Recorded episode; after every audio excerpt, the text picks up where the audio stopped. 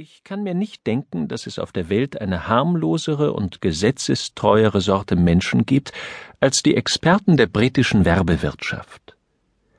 Die Vorstellung, dass in diesem Umfeld je ein Verbrechen geschehen könnte, ist so abwegig, dass sie nur der ungezügelten Fantasie eines Kriminalschriftstellers entspringen kann, der es gewohnt ist, die Tat dem jeweils Unverdächtigsten in die Schuhe zu schieben.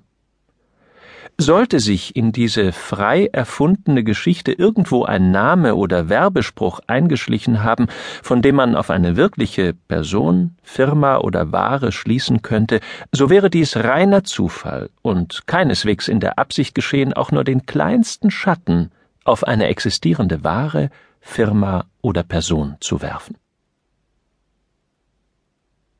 Der Tod kommt zu Pims Werbedienst. Ach, übrigens, sagte Mr. Hankin zu Miss Rossiter, die gerade aufstehen und gehen wollte, wir bekommen heute einen neuen Texter. Ja, Mr. Hankin? Breeden heißt er. Viel kann ich Ihnen nicht über ihn sagen. Mr. Pym hat ihn persönlich eingestellt, aber Sie werden bitte dafür sorgen, dass man sich um ihn kümmert.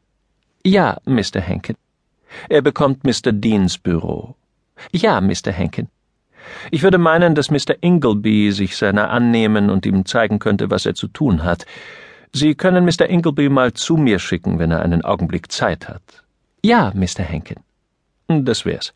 Und, ach ja, bitten Sie Mr. Smale, mir die Dairyfield-Kladde zu überlassen. Ja, Mr. Henkin.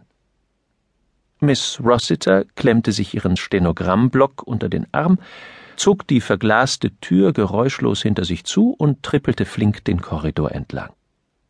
Bei einem verstohlenen Blick durch eine andere Glastür sah sie Mr. Ingleby auf einem Drehstuhl sitzen, die Füße auf dem kalten Heizkörper und sich angeregt mit einer jungen Frau in Grün unterhalten, die auf der Schreibtischkante saß. Verzeihung, sagte Miss Rossiter, um der Höflichkeit Genüge zu tun.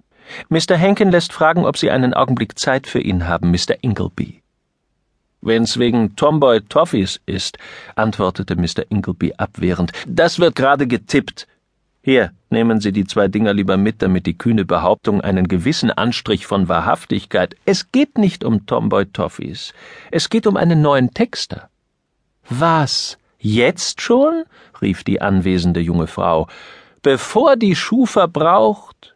Mein Gott, der kleine Dean ist erst am Freitag beerdigt worden. Das ist das Tempo der modernen Zeit, sagte Mr. Ingleby. Sehr betrüblich für so einen altehrwürdigen, vornehmen Laden. Vermutlich darf ich mal wieder das Knäblein abrichten. Warum nur immer ich? Quatsch, meinte die junge Frau. Sie brauchen ihm nur einzuschärfen, dass er das Direktionsklo nicht benutzen und nicht die Eisentreppe runterfallen darf.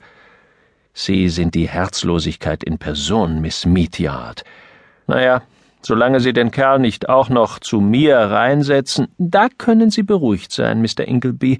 Er bekommt Mr. Deans Büro. Aha. Was ist er für einer? Mr. Henken sagt, er weiß es auch nicht. Mr. Pym hat ihn eingestellt. Ach du lieber Himmel, ein Günstling der Direktion, stöhnte Mr. Ingleby. Dann habe ich ihn schon gesehen, glaube ich, sagte Miss Meatyard. Farblos, wirkt ziemlich eingebildet, ich bin ihm gestern über den Weg gelaufen, wie er aus Pimmys Büro kam. Hornbrille, Kreuzung zwischen Ralph Lynn und Bertie Wooster. Tod, wo ist dein Stachel? Na ja, dann sollte ich mal Leine ziehen und mich um ihn kümmern. Mr. Ingleby nahm die Füße vom Heizkörper, rekelte sich langsam zur vollen Höhe empor und trottete unglücklich davon. Na, das bringt wenigstens ein bisschen Abwechslung, meinte Miss Meatyard. Finden Sie nicht, dass wir davon in letzter Zeit eher etwas zu viel hatten? Übrigens könnte ich wohl Ihren Obolus für den Kranz haben. Ich sollte Sie daran erinnern. Ach ja, natürlich. Wie viel macht's? Einen Schilling? Hier haben Sie zweieinhalb, davon können Sie dann gleich meinen Einsatz mit abziehen. Heißen Dank, Miss Meatyard. Hoffentlich ziehen Sie diesmal ein Pferd. Wird höchste Zeit, ich bin schon fünf Jahre in diesem Laden und habe noch nie einen Platz gezogen. Ich glaube, ihr mogelt bei der Auslosung.